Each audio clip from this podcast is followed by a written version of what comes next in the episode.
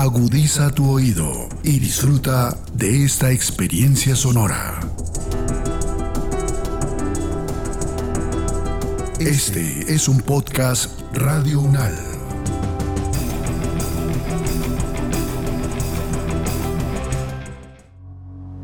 Los acontecimientos de actualidad y política internacional que fueron noticia en los últimos siete días, con una visión y análisis desde la academia. Análisis Unal. Análisis Unal. Siete días en el mundo.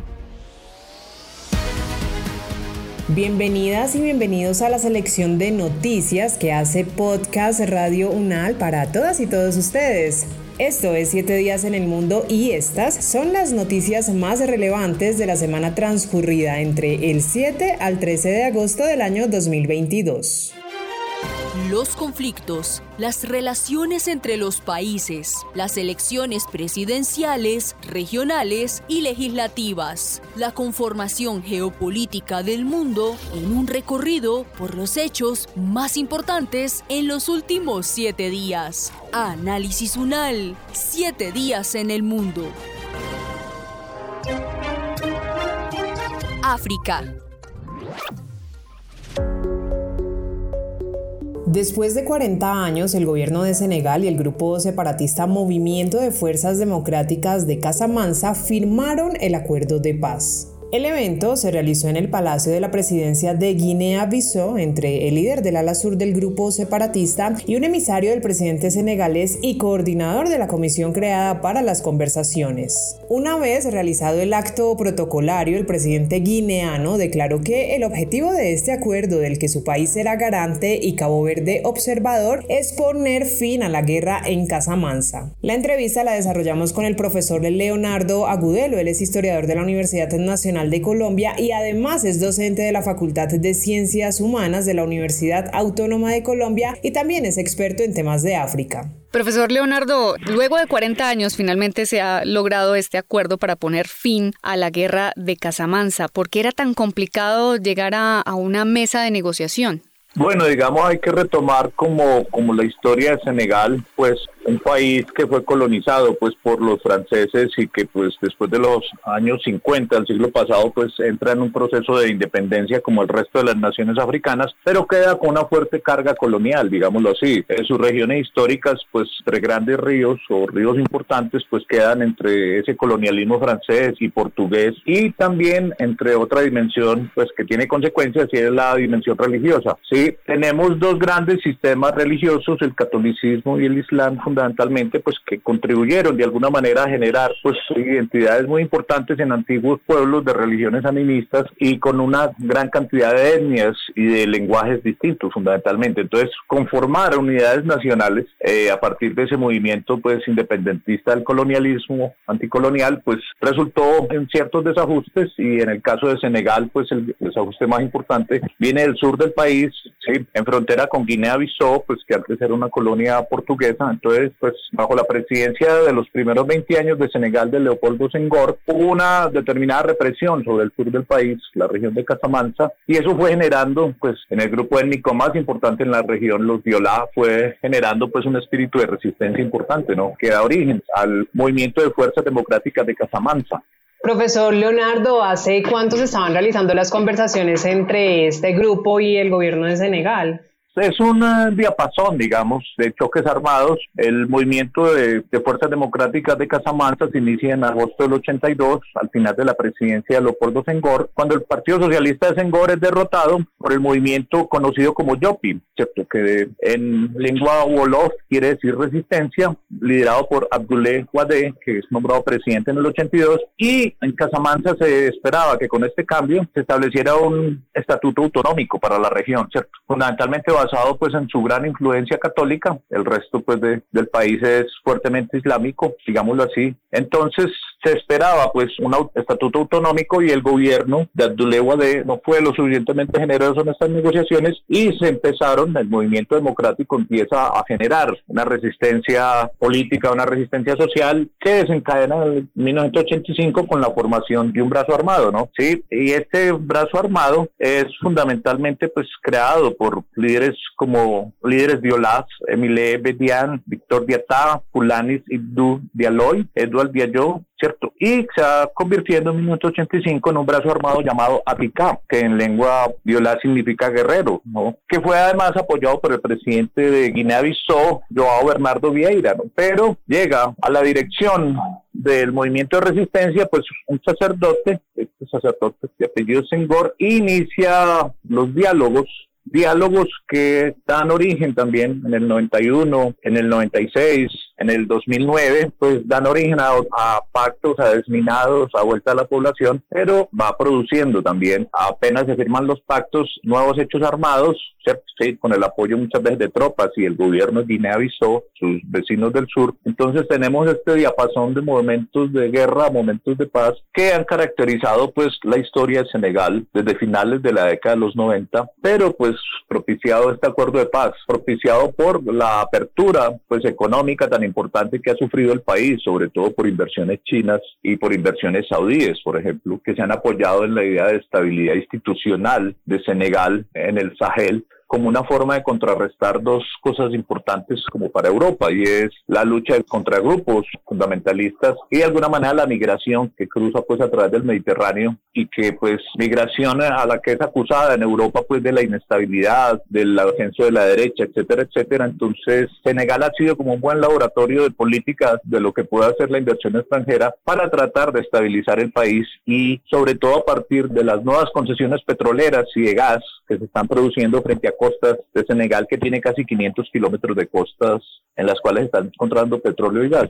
Profesor, ¿cómo se financiaba este grupo separatista y bajo qué discurso ellos hacían llegar pues más seguidores a sus filas? Bueno, este movimiento realmente pues fue dividido dentro de esos procesos de negociación de paz. El gobierno propició una división entre sus principales líderes fundadores y a la vez propició que al final de estos procesos se reiniciaran de alguna manera choques armados. Entonces eso fue generando un desgaste muy grande de la credibilidad del soporte popular. Se financian básicamente por el contrabando a través de estos ríos, sí, que tiene una gran fascinación de faunas, de maderas exóticas, etcétera, etcétera, y también se financian algo en el cultivo de marihuana y en el tráfico y en el contrabando de maderas exóticas a través de Guinea-Bissau, sí, pero realmente pues no tenían, no, no tenían una enorme capacidad militar, sino pues choques relativamente esporádicos, pues que a veces implicaban fuertes enfrentamientos, sobre todo con sus vecinos y generar pues problemas políticos. Entonces, pues en enero de 2022 atacaron las tropas senegalesas que operaban en Gambia en el marco de la operación Sedao, en una ofensiva el 13 de marzo del 2022 que implicó la huida de 6.000 civiles, ¿sí? Pero vemos que el nuevo contexto geopolítico, pues aquí vemos un efecto de ese contexto geopolítico que está trazando la guerra en Ucrania y el cierre del paso del gas y el petróleo desde Rusia, pues obviamente necesitamos estabilidad política en estas regiones que prometen sí tener o prometen pues abastecer a, Europa ahora que se está aproximando el invierno en Europa de gas y de petróleo. Entonces en ese sentido Senegal empieza a ser un escenario que aporte a ese mix energético europeo pues tan acuciado en estos momentos por la guerra con Ucrania. Entonces esto pudo haber sido un factor político desencadenante dado que Francia conserva una gran influencia sobre Senegal. Digamos el 73% de las inversiones extranjeras en el país en el 2017 provenían de Francia. Entonces Francia pues es uno de los países que más está necesitando gas y sus vecinos, también los alemanes que están prendiendo sus centrales nucleares y están prendiendo pues sus centrales de carbón, ¿no? Profesor, ¿y cuál va a ser el proceso después de esta firma de un acuerdo de paz? ¿Qué va a pasar con los integrantes de este movimiento? Pues normalmente se negocia la, liberación de presos políticos, el retorno de la población, pues la migración forzosa por la violencia, el desminado de los sitios y un avance de alguna manera significativo en ese estatuto autonómico que los viola reclaman para la región de Casamanza, ¿sí? Y volver pues al sendero de la política. Claro pues que ya el movimiento no tenía una gran capacidad de, de choque militar, digamos, no tenía un gran reconocimiento popular y dividido en dos, tres bloques importantes, entonces que jugaba mucho a la geopolítica entre Gambia, entre sus vecinos de Gambia, Guinea-Bissau, Malí también, también es importante pues el espejo que ellos ven en la situación malí, pues que se está cada vez más, digamos, volviendo más inestable la medida que los franceses ya abandonaron la región pues para concentrarse de alguna manera en el esfuerzo tan frente al ataque ruso sobre Ucrania. Entonces, saben que es mejor jugar a la política en un país que ha generado expectativas importantes de inversión y de estabilidad institucional. Entonces, es una estrategia muy interesante, digamos, de su presidente Max Sall al negociar este tratado de paz. Lo mismo que lo hizo el presidente etiopí frente pues a las expectativas de choques en el Golfo Pérsico. O sea, en este sentido África, el Sahel se está convirtiendo, entre comillas, en una zona de, que puede garantizar de alguna manera esos suministros que está necesitando Europa en estos momentos pues, de cambio geopolítico, ¿no? Asia. Pekín prolongó sus maniobras militares en cercanías a Taiwán. Este anuncio fue confirmado por el ejército chino que extendió los ejercicios con fuego real cerca del mar y del espacio aéreo de la isla, pues se conocía que hasta el pasado domingo 7 de agosto se acabaría con este tipo de eventos. Y aunque no está claro el fin de las operaciones, que incluyen ataques antisubmarinos y procedimientos de asalto marítimo, se confirma el temor de algunos analistas de seguridad y diplomáticos en que el gobierno chino continuaría manteniendo la presión sobre la defensa del territorio taiwanés. La entrevista la realizamos con el profesor Gustavo Cardoso, él es analista internacional en temas de Asia-Pacífico y además es investigador residente del Observatorio de China de Brasil. Quisiera conocer su opinión acerca de, lo que está pasando allí en alrededor de Taiwán. Esto pareciera que escalara cada vez más después de la visita de la presidenta de la Cámara de Representantes, Nancy Pelosi. Sí, en realidad Estados Unidos eh, tomó una acción bastante, digamos, amenazadora en cuanto al régimen de Xi Jinping. Recordemos que estamos con un líder político que está en la antesala de su tercer mandato, con una China que está en una situación interna compleja por la cuestión del rebrote del COVID, por una, algún tipo de, digamos, de problemas económicos que está teniendo China y por sobre todas las cosas Taiwán que forma una línea muy importante en la política exterior, en la nueva política exterior que está llevando adelante este líder político, un líder político que está inaugurando una diplomacia denominada eh, Guerreros Lobos, que es una diplomacia mucho más confrontativa con Occidente y especialmente con los Estados Unidos. Y la unificación de Taiwán significaría para Xi Jinping, eh, digamos, la cúspide de, de, su gobierno. Lo pondría en una situación por encima de Mao Zedong y Deng Xiaoping. Ahora, ¿estas maniobras pueden desencadenar un conflicto militar? No. Yo creo que Xi Jinping lo que está haciendo es responder a una situación que lo dejó en una posición de debilidad. La visita de Pelosi lo debilitó internamente en China y él responde básicamente, digamos, limitando la acción geopolítica de los Estados Unidos, cercando a la isla, pero no va a pasar más de eso, unas maniobras militares y luego yo creo que la situación se va a tranquilizar. A nadie le conviene un conflicto armado, hay una interdependencia económica muy marcada entre los Estados Unidos y China.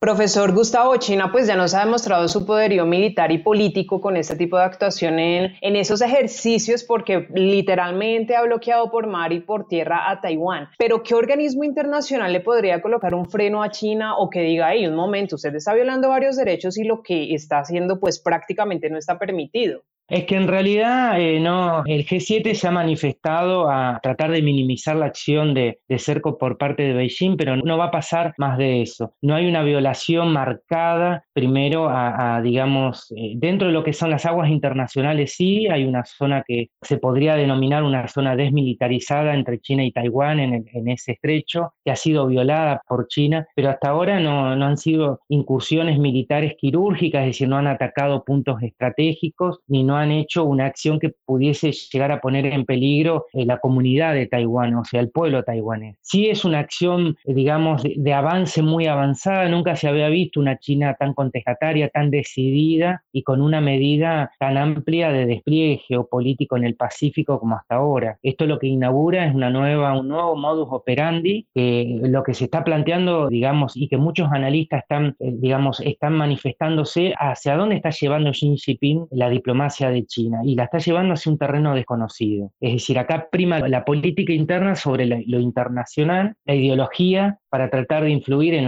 las élites internacionales. Y bueno, eso tiene sus consecuencias y China hoy se enfrenta a una comunidad internacional que no la ve como un actor responsable en varias cuestiones y Taiwán es una de ellas.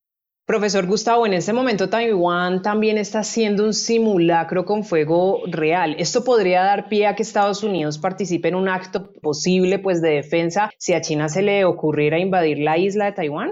Estados Unidos va a intervenir militarmente si China ataca a Taiwán. Esto es así. Cualquier acción que tome China o un misil mal disparado por parte de China que potencialmente pueda caer en las costas taiwanesas va a generar una respuesta de los Estados Unidos. Y ahí la escalada de violencia va a ser mucho mayor. Recordemos que el Indo-Pacífico, que es la región de mayor sensibilidad, es donde mayormente se está tratando de contener a China. Luego del avance de China en Taiwán y hace unos meses atrás en las Islas de Salomón, esto ha modificado la política de seguridad marítima de Australia y Nueva Zelanda, que son aliados estratégicos de Estados Unidos. Japón también se ha manifestado a favor de Taiwán y para tratar de contener a China, lo mismo Corea y algunos países de la ASEAN, con lo cual me parece que cualquier acción militar va a generar una escalada de violencia como nunca antes visto. Y si China invade Taiwán va a ser la peor decisión que pueda tomar porque Estados Unidos va a intervenir y con Estados Unidos todos sus aliados. Europa. La Unión Europea presentó el texto final para reactivar el acuerdo nuclear con Irán. Las negociaciones para revivir este acuerdo internacional que en el año 2015 bloqueó que este país de Medio Oriente pudiera fabricar armas nucleares terminaron este lunes en Viena a la espera en que los países implicados den ahora el visto bueno a la propuesta elaborada. Este tema lo analizamos con el profesor Javier Gil, licenciado en Ciencias Políticas y de la Administración, también doctor en Seguridad y Defensa Internacional y además docente de la Universidad Pontificia Comillas. ¿Cuál es su opinión al respecto? ¿Usted cree que estos diálogos que se han reactivado en Viena pues realmente van a llegar a un buen puerto? Bueno, la verdad que la situación es muy complicada. Básicamente el acuerdo que se alcanzó con Irán no era del todo un mal acuerdo, porque de alguna manera pues detenía a la búsqueda ¿no? de la bomba nuclear por parte de Irán. Eso es un aspecto positivo, pero lo cierto es que cuando Donald Trump decide romperlo, pues él de alguna manera inició un proceso de no retorno. Eso provocó en Irán un gran debate entre reformistas y digamos ultraconservadores. Las elecciones presidenciales que se dieron, las legislativas, las ganaron los ultraconservadores, básicamente argumentando que habían cedido mucho ante Europa, habían cedido mucho ante Estados Unidos para luego romper el pacto, en este caso los americanos. ¿no? Ahora mismo el actual gobierno que hay en Irán, en mi opinión, no tiene grandes incentivos para volver al pacto, porque de alguna manera han conseguido seguir desarrollando su economía sin incluso con sanciones económicas importantes y entonces es difícil. Es cierto que la Unión Europea está buscando un pacto con Irán al mismo tiempo que también integre a China y a la propia Rusia, porque de alguna manera quiere, digamos, eh, tener un mayor estatus internacional. Pero a mi modo de ver es complicado. Yo ojalá se consiga porque si Irán al final sigue desarrollando su programa nuclear y se hace con la bomba nuclear, eso significaría que otros estados de la región también intentarían conseguir el arma nuclear, ¿no? Hablo sobre todo de Arabia Saudí. Y todo eso teniendo en cuenta que un Irán con el arma nuclear, pues básicamente eh, por, produciría, en mi opinión, pues una acumulación de tensión en la zona, ¿no? Hablo sobre todo de la tensión que tendría con Israel, ¿no? Por lo tanto, ojalá se consiga. El texto creo que es un paso interesante, pero es complicado por porque en Irán ahora mismo no tienen tanta confianza en Occidente como tenían, por ejemplo, alrededor de siete o diez años atrás. ¿Qué tan difícil puede ser, profesor eh, Javier, que los países que están involucrados, al menos en, en esta ratificación que se tiene que dar eh, de este acuerdo, de esta nueva propuesta de acuerdo que se va a presentar? Estamos hablando de, de Rusia y China, que forman parte también de, de, este grupo de potencias, y Estados Unidos, por supuesto. ¿Esto qué tanto puede eh, complicar la situación teniendo en cuenta las diferencias? que hay entre ellos. Pues básicamente ahora mismo, como sabes bien, en Latinoamérica creo que uh, estáis, digamos, más tranquilamente a nivel geopolítico, pero ahora mismo Europa está en convulsión. O sea, ahora mismo estamos en un terremoto. La invasión de Ucrania por parte de Rusia ha generado pues una crisis brutal dentro de la propia Europa, de, ha generado una gran reacción dentro de la propia Europa y básicamente ahora mismo las relaciones entre la Unión Europea y Rusia, no te voy a decir que no sean inexistentes, pero básicamente están congeladas. Desde el punto de vista europeo eh, no se tiene ninguna confianza en Rusia y entiendo que desde el punto de vista desde el punto de vista ruso, pues a la Unión Europea pues tampoco se le ha tenido mucho en cuenta pues con todo lo que ha ocurrido en Ucrania y lo que está ocurriendo en Ucrania, ¿no? Por lo tanto, ahora mismo el contexto geopolítico regional pues es quizás el peor en los últimos, yo te diría 30 años o incluso desde los años 90, ¿no? Es el momento en el que las relaciones tanto europeo-rusas son pues básicamente congeladas o no inexistentes y no con desconfianza y estos acuerdos multilaterales que se juegan a varias bandas y en este caso hablamos de la Unión Europea por un lado, todo con el interés alemán francés, hablamos de los americanos y hablamos de los chinos que ahora mismo tienen una alianza geoestratégica, pues es difícil no que se cree ese caldo de cultivo de confianza no en los otros socios que deben jugar un papel importante en este acuerdo, ¿no? Por lo tanto, bueno, más cosas difíciles se han conseguido en el pasado en materia nuclear, pero lo cierto es, y esto es una opinión personal que creo que lo he comentado en otras ocasiones con vosotros, cuando un país decide eh, desarrollar todo su potencial nuclear y alzarse con el arma nuclear, no hay tratado multilateral o sanción internacional que lo detenga. Y ahí te pongo el ejemplo de Corea del Norte, te pongo el ejemplo de Pakistán y de la India, te pongo el ejemplo también de Israel y te pongo el ejemplo también, por ejemplo, de Sudáfrica, que fue un país que tuvo la arma nuclear y luego acabó la apartheid y decidió, no, pues eh, suspenderlo. Por tanto, bueno, yo creo que ahora mismo el caldo de cultivo actual, pues no, no es el mejor, pero bueno, ojalá Rusia y China puedan poner algo de presión sobre Irán, porque yo creo que la Unión Europea no tiene tanta capacidad de influencia ahora mismo sobre Irán. Esa es mi opinión desde el punto de vista europeo. Ese punto que usted acaba de tocar, profesor Javier, es muy importante porque ayer cuando pensábamos en la posibilidad de, de desarrollar esta noticia, nos preguntábamos si ese plan de acción integral conjunto no llegara a prosperar. ¿Existe en la legislación internacional alguna otra prohibición en este momento para el tema de, de armas nucleares? No sé, por ejemplo, por parte del Organismo Internacional de Energía Atómica.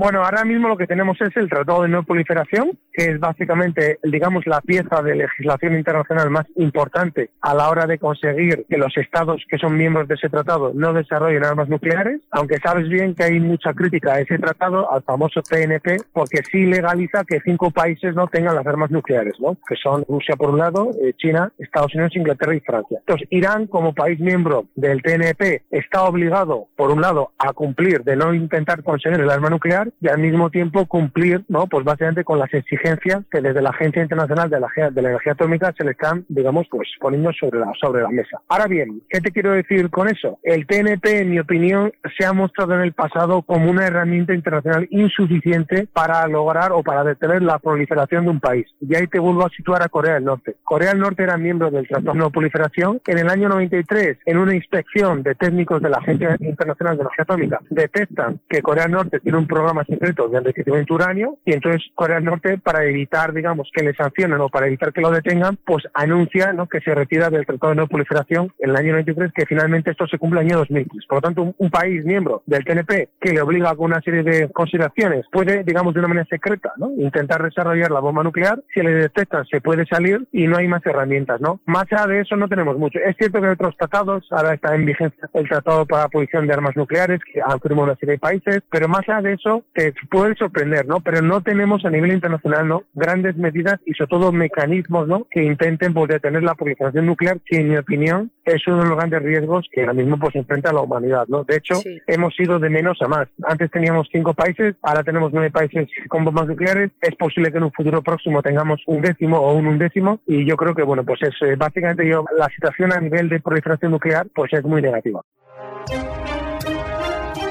América.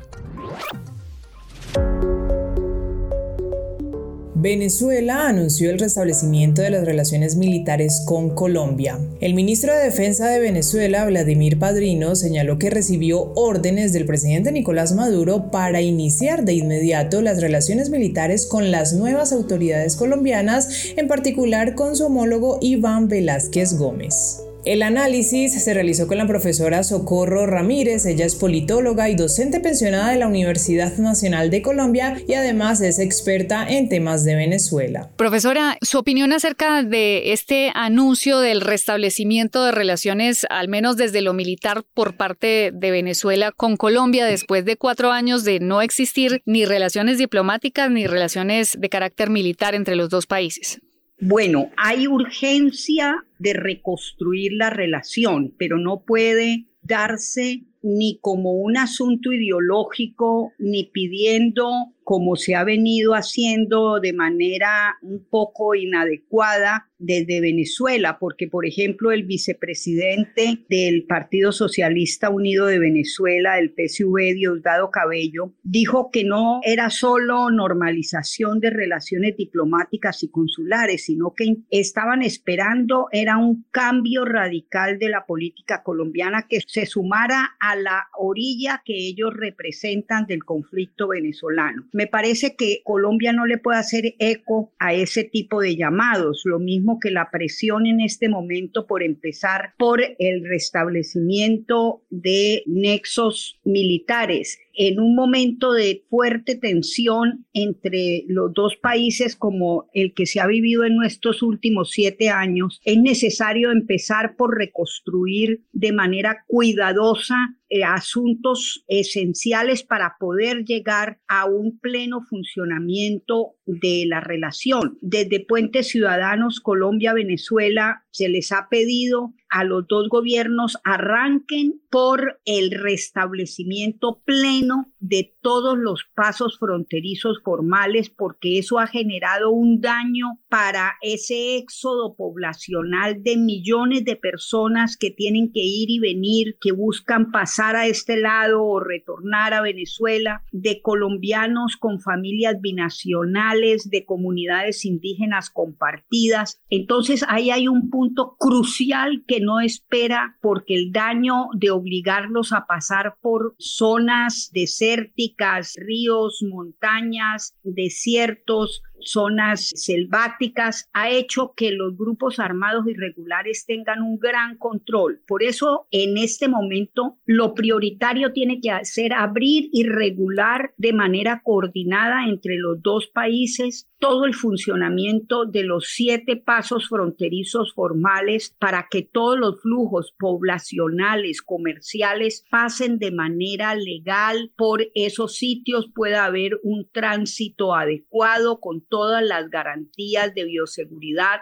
y al mismo tiempo tienen los gobiernos que abrir los consulados. Son millones de personas de ambos lados que por no tener acceso al sistema consular no tienen papeles de documentación y no son ciudadanos ni de allá ni de aquí y están viviendo unas condiciones muy complicadas. De igual manera, resulta crucial que con el restablecimiento de las relaciones diplomáticas se reviva toda la institucionalidad que los dos países construyeron por años para manejar esa compleja vecindad. Uno de esos mecanismos era justamente la Conbifron, la Comisión Binacional Fronterizas, que sentaba a las Fuerzas Armadas de ambos lados, a las fuerzas policiales, a los encargados de esos temas de seguridad a ambos lados de la frontera, a procesarlos de manera conjunta. Eso hay que hacerlo, pero bien hecho. Y de igual manera, revivir, por ejemplo, la COPIAF, la Comisión Presidencial de Fronteras e Integración o Comisión de Vecindad, que es esencial porque permitía el diálogo entre autoridades locales entre sectores empresariales, sociales, académicos, que alimentaban los nexos positivos entre los dos países. Y está la comisión negociadora que no solo tramitaba el litigio territorial, sino que trataba de evitar que eso afectara o copara la relación. Entonces se trata de una verdadera reconstrucción de la relación binacional y no solo de normalizar el diálogo entre los gobiernos centrales eh, ni se puede quedar en eso porque necesita realmente que una vecindad tan intensa se garantice que funcione con las vías institucionales. Este no es un problema ideológico ni de alianzas políticas, es un tema de reconstrucción de una relación esencial para ambos países. Profesora Socorro, digamos que a nivel diplomático, con todos esos requerimientos o, sugerencias que usted hace y que por supuesto son muy válidas, pensaría uno, entre comillas, que es más fácil como empezar esos acercamientos para llegar a un restablecimiento total de relaciones. Pero si hablamos de lo castrense, ¿no sería un poco más complicado de hacerlo en el entendido de que estas relaciones, al menos entre cúpulas militares, han sido indiferentes, por no decirlo malas, de lado y lado y es más difícil convencer a altos mandos militares de que después de ser enemigos prácticamente ahora vamos a sentarnos y vamos a hablar?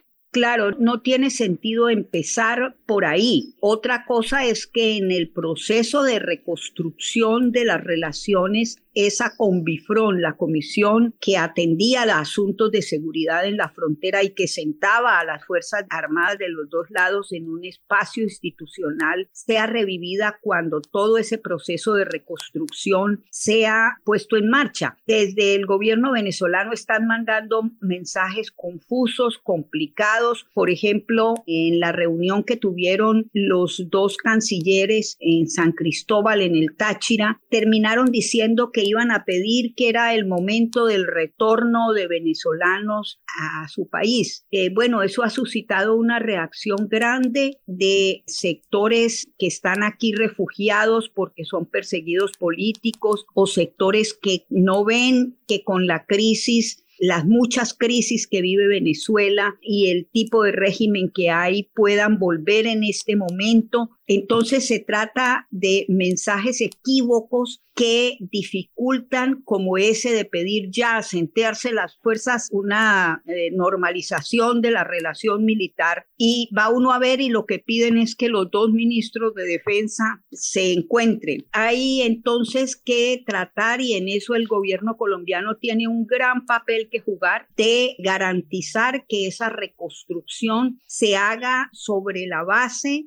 de toda la institucionalidad que existe entre los dos estados para manejar esa eh, relación que es compleja, intensa, pero extraordinariamente necesaria y de hecho cada país ha sido el principal socio económico, pero también el principal destino migratorio del otro. Entonces, el gobierno del presidente Petro tiene que poner términos en esa relación. Ya por fortuna le respondió ante esa petición de que empezaran por lo militar que solo en dos meses podría, cuando se pongan en marcha muchos procesos, pensarse en la reconstrucción de la relación. Y también vale la pena que el gobierno Petro apoye la negociación en Venezuela, que vuelvan a sentarse en la mesa en México oposición y gobierno para buscar una transición pacífica en Venezuela. Fundamental, así como que Venezuela ayude a la negociación de paz con el ELN que se volvió un actor binacional.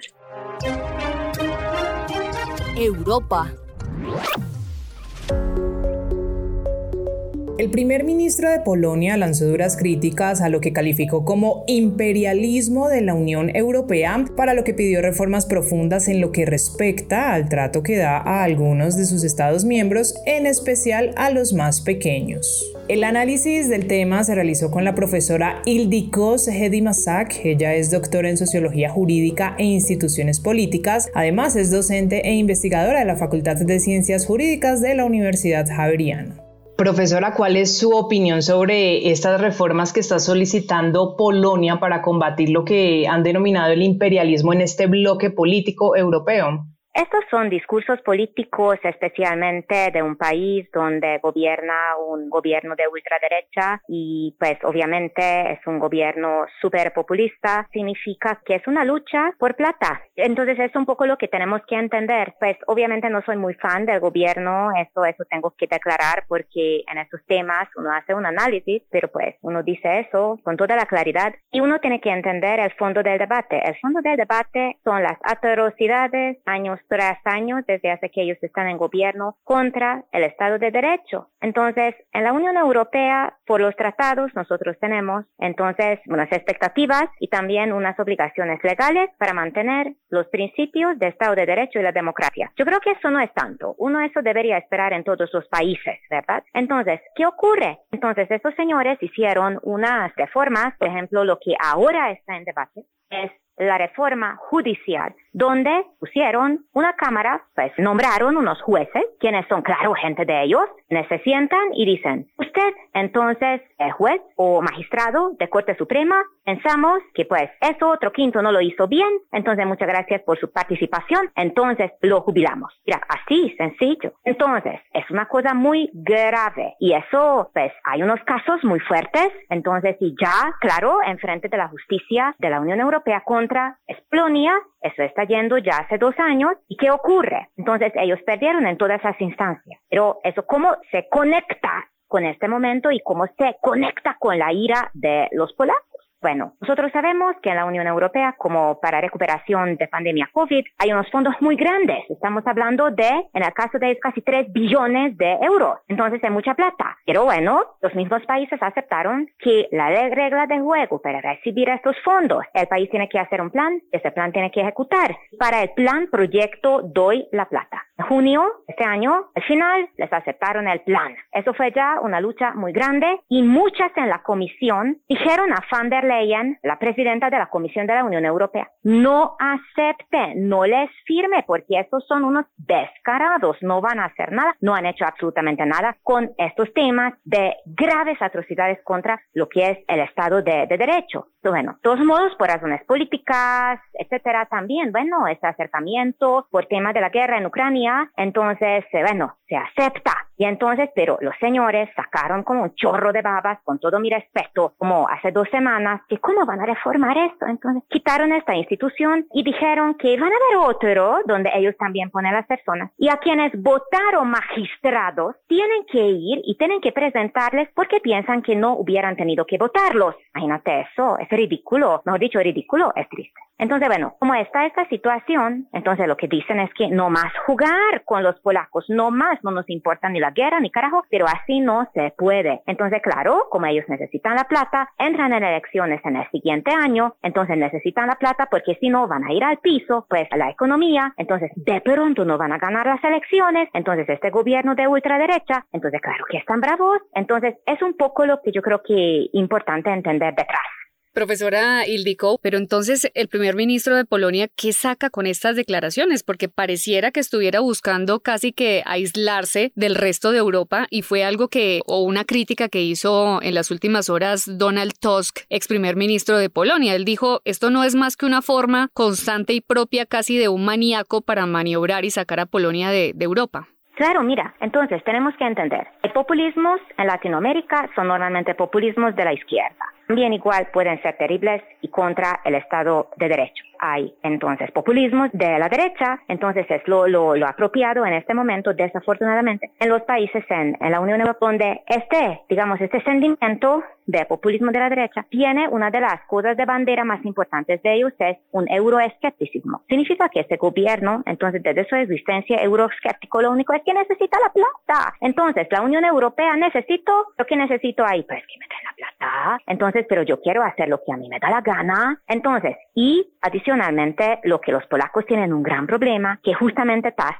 quien es político de ellos, de centro izquierda, una maravilla, entonces fue presidente de la comisión, como la señora van der Leyen. Entonces, bueno, este señor polaco regresa a Polonia pro-europeo y claro, ya está liderando la oposición. Entonces hay que ver que, que pues la derecha tiene como mucho miedo y que este señor va a lograr, pues ojalá entonces cambiar como los rumbos de la política. Pero claro, ellos que dicen, no es suficiente. Entonces, ¿qué es el imperialismo? Como para entender también como el discurso. El imperialismo es que no dicen que a través de la plata necesitamos la plata porque, ajá, eso nunca te van a decir. Pero ellos lo que dicen es que Alemania y Francia manejando la comisión, lo que es una idiotez, porque la comisión es una institución independiente de los países miembros. Entonces, ya, entonces, manejando la Unión Europea, póngalo en esta forma, entonces interfiere en la política nacional, es lo que dicen. ¿Cómo interfiere? Pues claro, la interferencia es que hay unos mínimos, mira, esos son estándares mínimos, te digo, eso no es una mayor cosa lo que piden, lo que piden es que, qué pena con usted, un, un país de, de, pues ya, lamentable situación de, de Estado de Derecho, entonces pues tiene que pues entrar en razón y entonces sí, y unos estándares mínimos a cumplir para no convertirse en una dictadura. ¿Cómo voy a financiar una dictadura adentro de la Unión Europea? A ver. Entonces, ellos, pues, obviamente, el discurso lo que dicen es que entonces se interfieren porque nos dicen en Bruselas, nos dicen la Corte en Luxemburgo, que es lo que es el Estado de Derecho, entonces, y nos dicen que la supremacía de ley europea, pues claro, supremacía de ley europea. Lo firmaron, señores, cuando entraron en la Unión Europea con tanto fanfar. Y desde hace están chupando la plata de la Unión Europea. Entonces, no, no, eso ya como no quieren. Entonces, eso ya es el imperialismo. ¿Y por qué Alemania y Francia? Bueno, por la plata. Entonces, es lo que dicen, pero fíjate, cuando tú dices eso a tus ciudadanos quienes ya están adoctrinados, ya no tienen pues prensa libre, esos son años y años de trabajo de populismo, entonces pues ya, entonces eh, realmente es, es un discurso súper fuerte, entonces es también una preparación para las elecciones. Este fue el resumen de noticias en 7 días en el mundo con lo más destacado y los comentarios de los expertos del programa Análisis UNAL de la emisora de la Universidad Nacional de Colombia. Gracias por su sintonía y por preferirnos. Hasta una próxima oportunidad. Los acontecimientos de actualidad y política internacional que fueron noticia en los últimos siete días, con una visión y análisis desde la academia. Análisis UNAL, siete días en el mundo.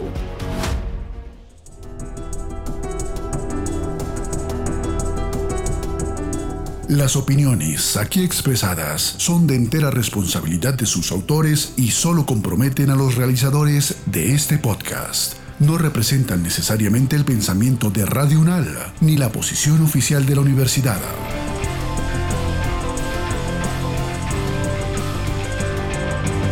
Este y otros podcasts en nuestro sitio web podcastradio.unal.edu.co. Síguenos en nuestras redes sociales. Nos encuentras como Podcast Radio UNAL, Universidad Nacional de Colombia, Proyecto Cultural, Científico y Colectivo de Nación.